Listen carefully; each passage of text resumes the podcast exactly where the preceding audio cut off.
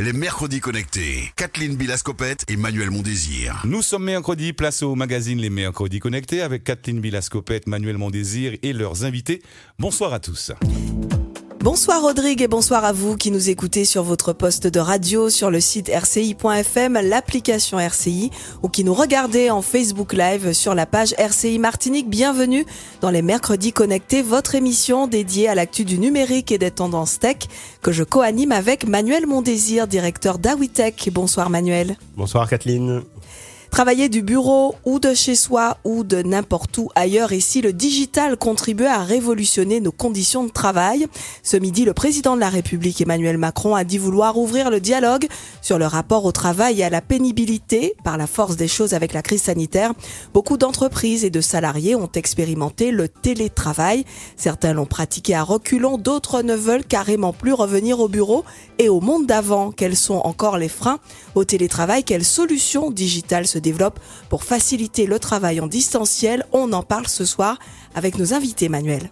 Et oui, Kathleen, les invités sont bien avec nous dans le studio et pas en virtuel. Ce soir, on a un beau plateau avec euh, Xavier Coiffard, entrepreneur et fondateur du podcast Génération Remote, François Fantasy, expert en solutions Microsoft, Jérôme Idil, digital nomade et fondateur de l'application Babypoom, et Luigi Louzé, digital nomade également, et puis fondateur de l'agence de conseil en stratégie commerciale Pipeline Hub.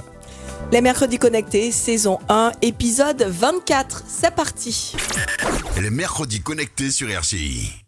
Selon une étude sur le télétravail de la DARES, la direction de l'animation de la recherche des études et des statistiques datant de juin 2021, le travail à distance concerne aujourd'hui 26% des salariés en France.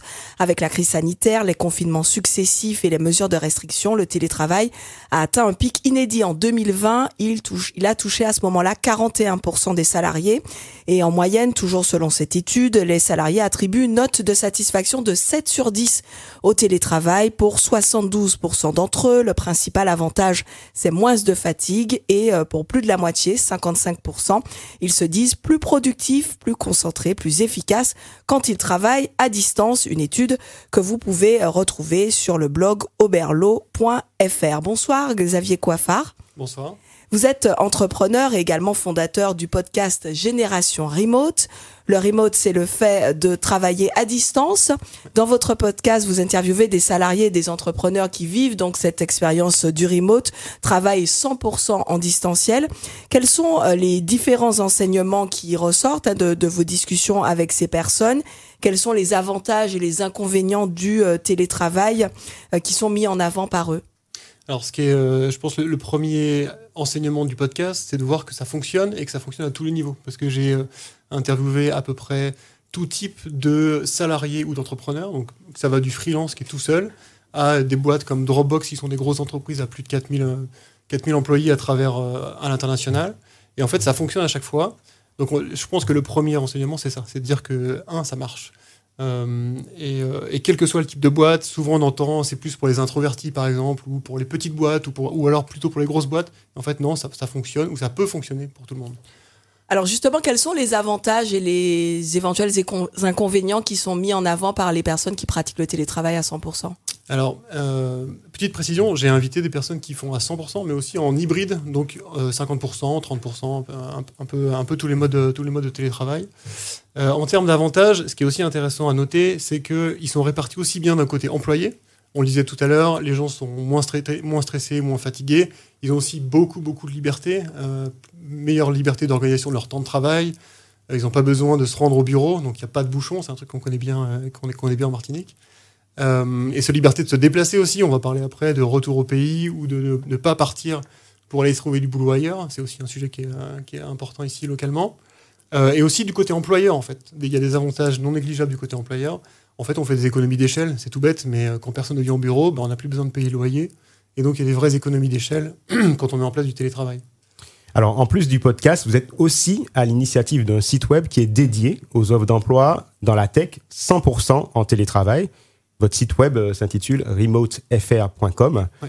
Pour nos auditeurs qui nous écoutent et qui seraient à la recherche d'un emploi, quels seraient vos conseils pour maximiser ses chances d'être retenu quand on postule à une offre 100% en, en télétravail? À quoi les recruteurs sont particulièrement sensibles?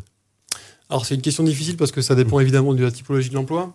Euh, Il y, a, y, a, y, a, les conseils classiques de quand on cherche un emploi et après je pense que une des qualités euh, majeures d'un télétravailleur, plus qu'un employé, on va dire en physique, c'est ses capacités de, de, communication et notamment de communication par écrit. D'accord. Et donc euh, montrer la capacité de bien communiquer par écrit, que ce soit d'ailleurs en français et en anglais, parce que sur mon site il y a des offres en français et en anglais volontairement. Euh, c'est, je pense, l'atout majeur d'un télétravailleur. Et vous êtes basé en Martinique. Quel est, votre regard sur le monde du travail en Martinique? Trouvez-vous que le télétravail est très développé? Selon vous, sinon, quels sont les freins? Et surtout, quels seraient les, avantages euh, à ce qu'il soit plus développé euh, sur notre territoire? Ben, On disait tout à l'heure qu'il y a 25% des entreprises qui, euh, qui, font du télétravail, donc c'est en, encore assez peu. La crise du Covid nous a fait faire du télétravail de force, mais c'était du, du, mauvais télétravail, on va dire ça avec des énormes guillemets, mais en gros c'était du télétravail forcé, on n'avait pas le choix, on était obligé de rester chez nous. Et donc, euh, le télétravail, ça, ça demande quand même une vraie formation, en tout cas, un vrai changement des mentalités, des pratiques au sein de l'entreprise. On ne peut pas passer du jour au lendemain comme on l'a fait dans le Covid. Ça amène des vraies problématiques d'isolement du télétravail, du salarié, etc. etc. Euh, donc, ça augmente, ça continue à, progresser doucement. Euh, et moi, je pense que pour la Martinique, il y a des vrais, vrais avantages à, augmenter ce télétravail. Le premier qui saute aux yeux à tout le monde, je pense, c'est les bouchons. C'est tout bête, mais euh, on est tous dans les bouchons le matin et le soir. Et si on pouvait bosser de chez nous, ben, en fait, il y aurait moins de bouchons. Voilà. Et le, le, il y a aussi, un, je pense, un vrai avantage sur euh, l'aspect démographique. Euh, on sait que les jeunes partent pour faire leurs études et pour trouver du boulot. En fait, s'ils étaient en télétravail, ils pourraient bosser d'ici. Euh, c'est possible. On a quelques exemples dans le studio ici. Et aussi l'histoire du retour au pays aussi. Les retours au pays qui sont possibles grâce à du télétravail. Et enfin, un aspect économique aussi, je pense, pour la Martinique. Euh, parce que attirer des télétravailleurs ici, qui ne soient pas des Martiniquais, euh, ça pourrait faire une nouvelle forme d'activité économique, qui ne soit pas du tourisme pur et dur, mais des gens qui viendraient passer quelques mois ici euh, et qui du coup contribueraient à l'économie locale. Génial. Alors, un télétravail efficace, ça passe aussi, et vous ne me contredirez pas, par, par de bons outils, du bon matériel, mais aussi de bons outils pour pouvoir efficacement collaborer à distance. François Fantasy, bonsoir. Bonsoir. Vous êtes expert des solutions Microsoft, notamment les solutions de collaboration, euh, donc Microsoft 365, 365, c'est selon.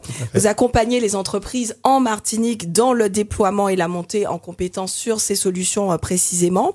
Alors, est-ce que d'abord vous pouvez nous donner des exemples euh, concrets de comment ce type de solution change, voire facilite la façon de travailler euh, au sein des entreprises qui s'équipent?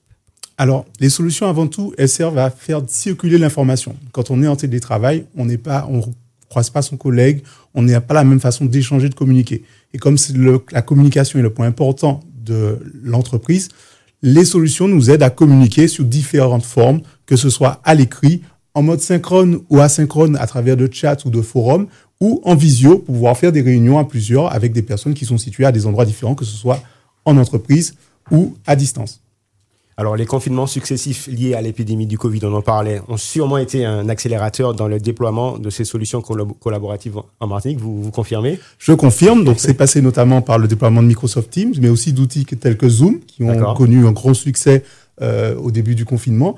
Et ça continue avec l'appropriation de ces outils pour le travail au quotidien. Parce que maintenant que le télétravail rentre dans les mœurs, on a besoin de maîtriser les outils pour ne pas seulement subir leur usage, mais vraiment apprendre à exploiter l'outil pour travailler avec.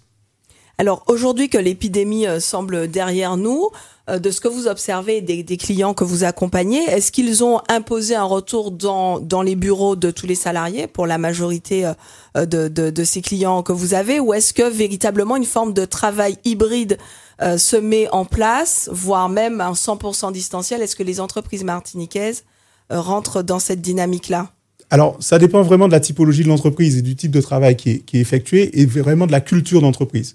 Donc, moi, je constate que de plus en plus d'entreprises comprennent qu'une fois que les outils sont en place et que la communication est fluide et ne change pas, eh ben, qu'ils sont adeptes du télétravail parce que le salarié est plus à, est plus à l'aise, il est plus, est plus intéressé, il sait qu'il a sa motivation et sa souplesse de travail. Donc après, euh, effectivement, tous les postes ne sont pas forcément adaptés. Il y a toujours des postes manuels ou autres qui Bien demandent sûr. la présence sur site. Mais il y a beaucoup d'actions qui peuvent être faites en télétravail grâce à ces nouveaux outils cette, cette défiance qu'on a pu observer, en tout cas pendant le, le confinement, ça revenait, cette, cette défiance de l'employeur vis-à-vis du télétravail avec le sentiment que le salarié est chez lui et ne fait, ne travaille pas beaucoup. Est-ce qu'elle est abolie aujourd'hui? Est-ce qu'on a compris qu'on peut même parfois être plus efficace euh, quand on télétravaille? Alors, je pense que cette défiance vient surtout du fait du contrôle. On a souvent tendance à vouloir contrôler ce que fait son salarié, alors qu'en fait, il faut plus se baser sur un travail sur le résultat, et c'est ce que le télétravail a poussé beaucoup, c'est de changer la façon de travailler. On ne travaille plus pour faire une tâche, mais on travaille pour atteindre un objectif. Donc la mise en place de l'accompagnement au changement, aussi bien pour l'utilisation des outils, mais sur les façons de travailler, est essentielle pour que le télétravail soit accepté dans l'entreprise. Alors justement, sur l'utilisation des, outils et de ces solutions de collaboration que vous mettez euh, en place, quel est le, niveau de maturité euh, des entreprises en Martinique, des salariés euh, martiniquais que vous accompagnez hein, sur la maîtrise de, de ces outils? Est-ce que c'est facile pour eux? Est-ce que c'est compliqué? J'imagine que ça dépend des tranches d'âge, des générations. Alors, les outils sont de plus en plus simples. Donc, on a l'habitude, on a tous maintenant un smartphone et ça facilite l'intégration de nouveaux outils parce que tous les jours, on a de nouvelles applications qu'on utilise, qu'on s'approprie et qui ne nous empêchent pas de, de, vivre. On ne passe pas des heures à apprendre une nouvelle application. Donc, les outils qu'on a en entreprise se rapprochent de plus en plus des outils qu'on a dans la vie courante.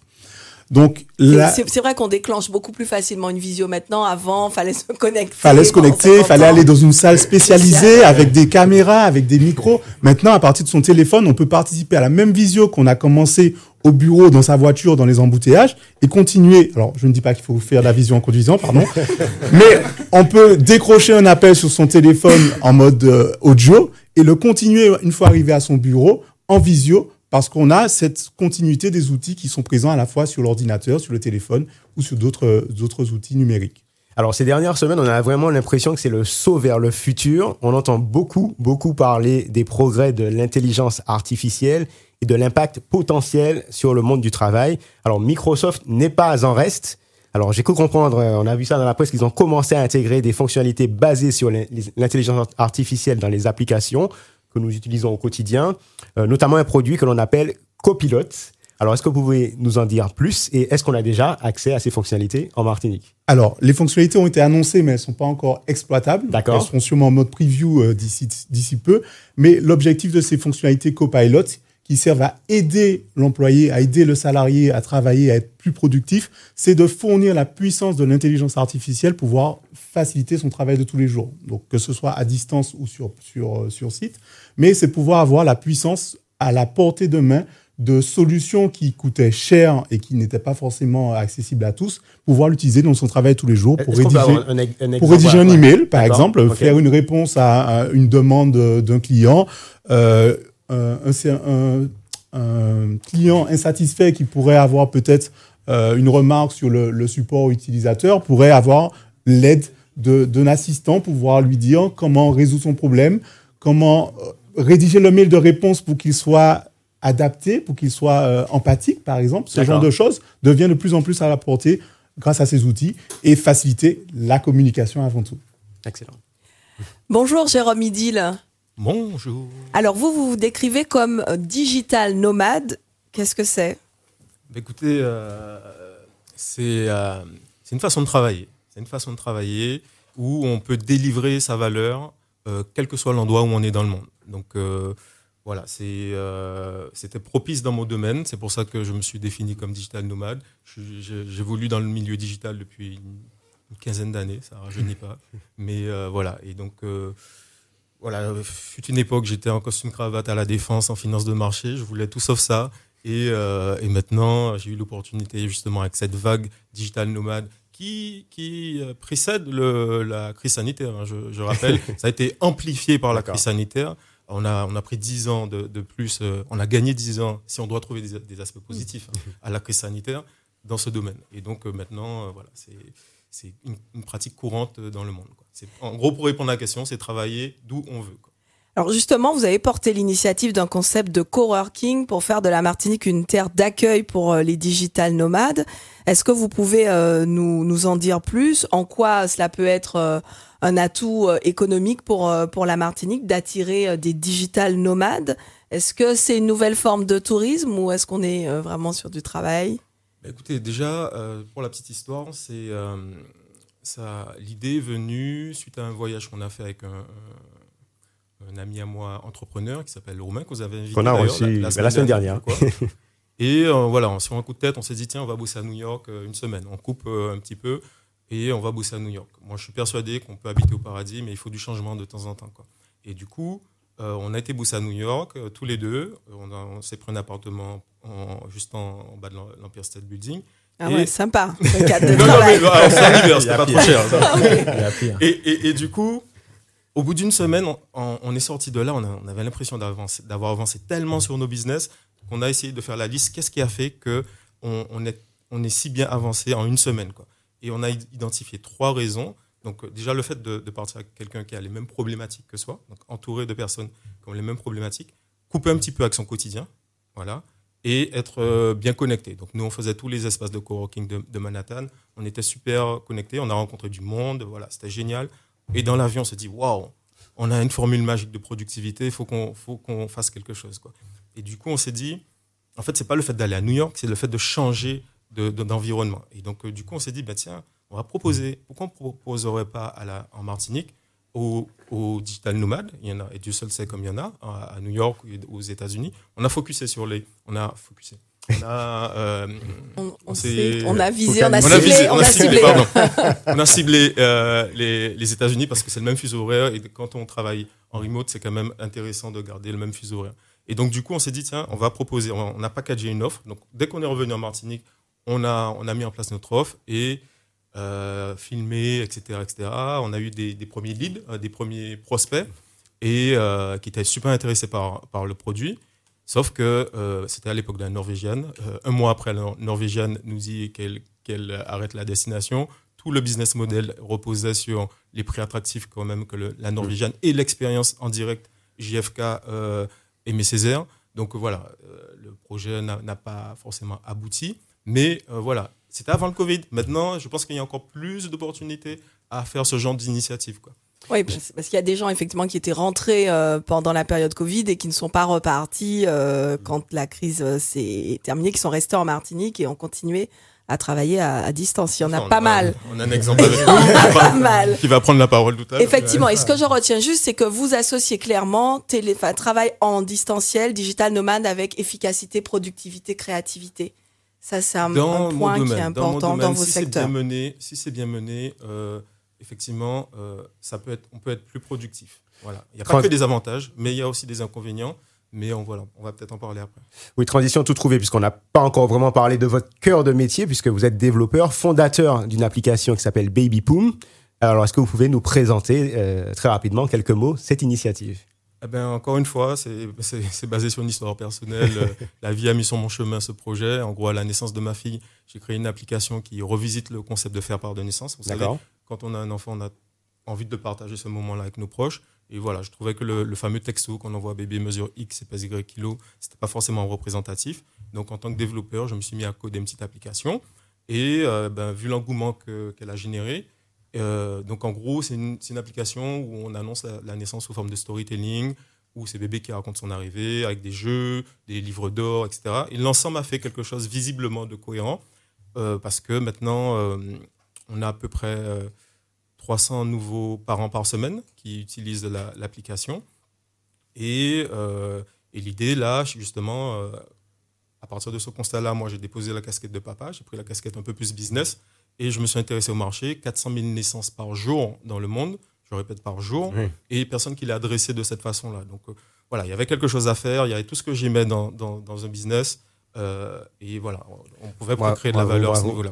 Alors, ce qui est fort quand même, euh, et qui est complètement dans la thématique du, du sujet, c'est que finalement, aujourd'hui, vous êtes plusieurs à travailler sur, le- sur le concept, donc vous n'êtes pas le seul, mais que les personnes qui travaillent avec vous ne sont pas en Martinique pour la plupart. Donc, comment vous avez trouvé les personnes avec qui vous travaillez au quotidien Comment vous faites pour que cette collaboration soit efficace Et pour vous, quels sont les avantages à pouvoir travailler avec des personnes, finalement, n'importe où dans le monde entier?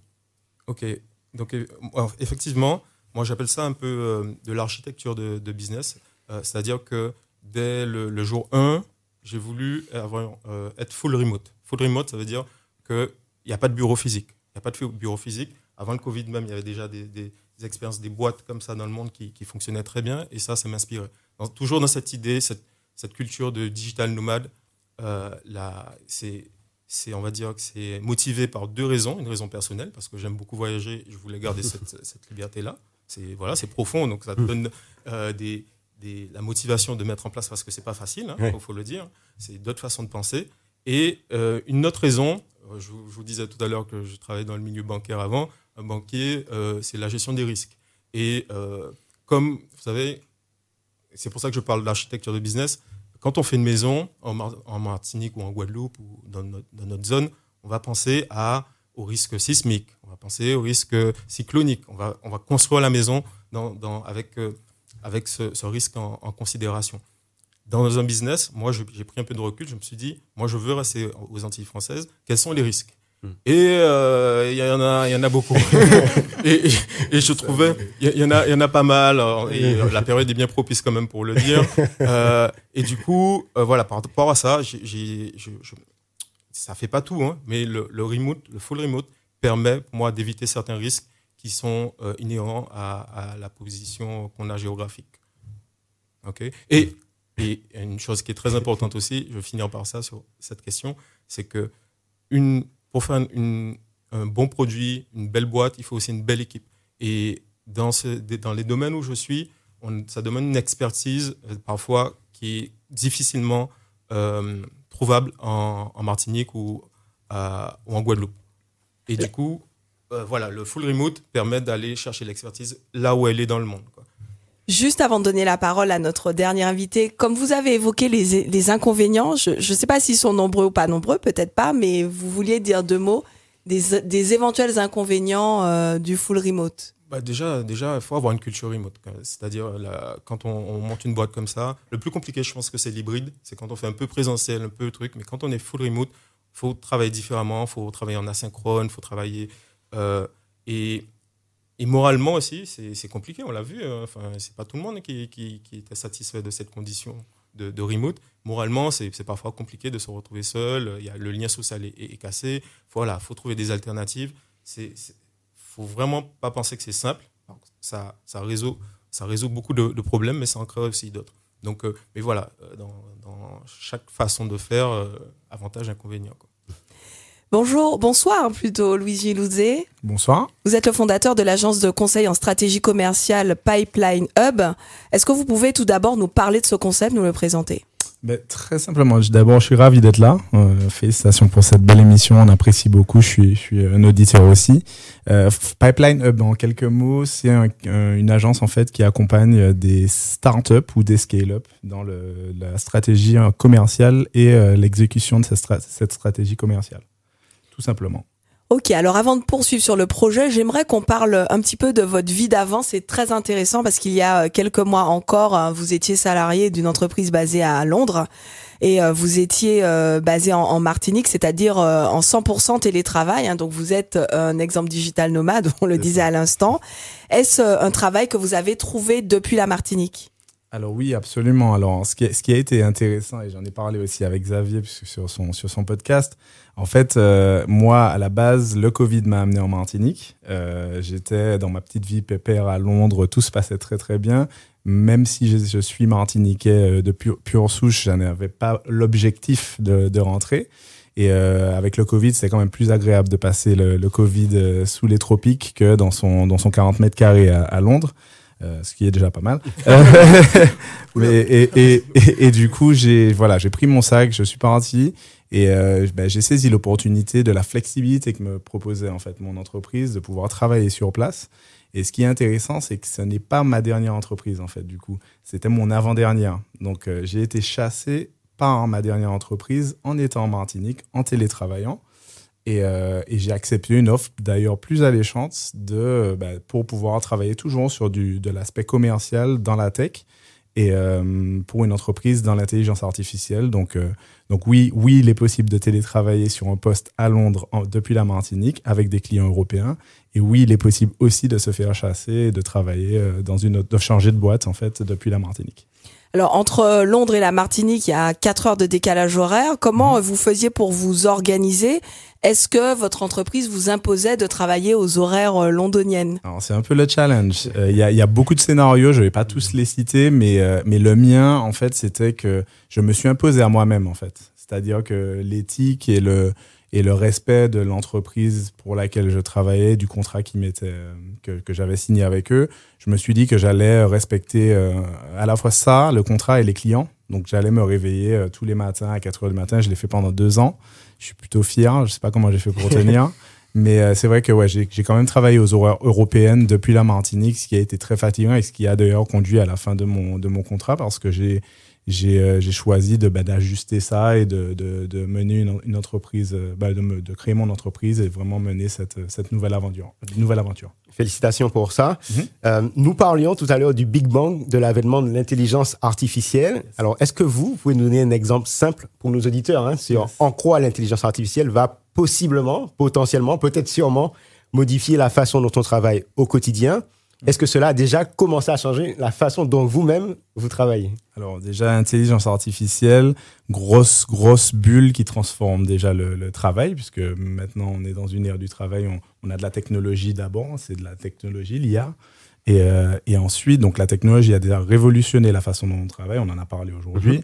Maintenant, l'IA va augmenter et optimiser cette façon de travailler. Et donc là, on va vraiment tomber dans des, dans des outils. Donc on a parlé de Microsoft qui a sorti euh, euh, pas mal d'outils, donc pas que Copilot. Ils ont sorti hier euh, un outil de création d'images via de l'intelligence artificielle. Donc, Donc, en gros, on- on décrit un petit peu ce- comment on pense l'image et ça génère une image, c'est ça E- Exactement. Donc ça s'appelle Bing, euh, Bing Image Creator et aujourd'hui, ben, n'importe qui, euh, que ce soit le designer ou euh, le, le fondateur d'une entreprise, peut taper son besoin de logo et l'avoir en, en quelques secondes.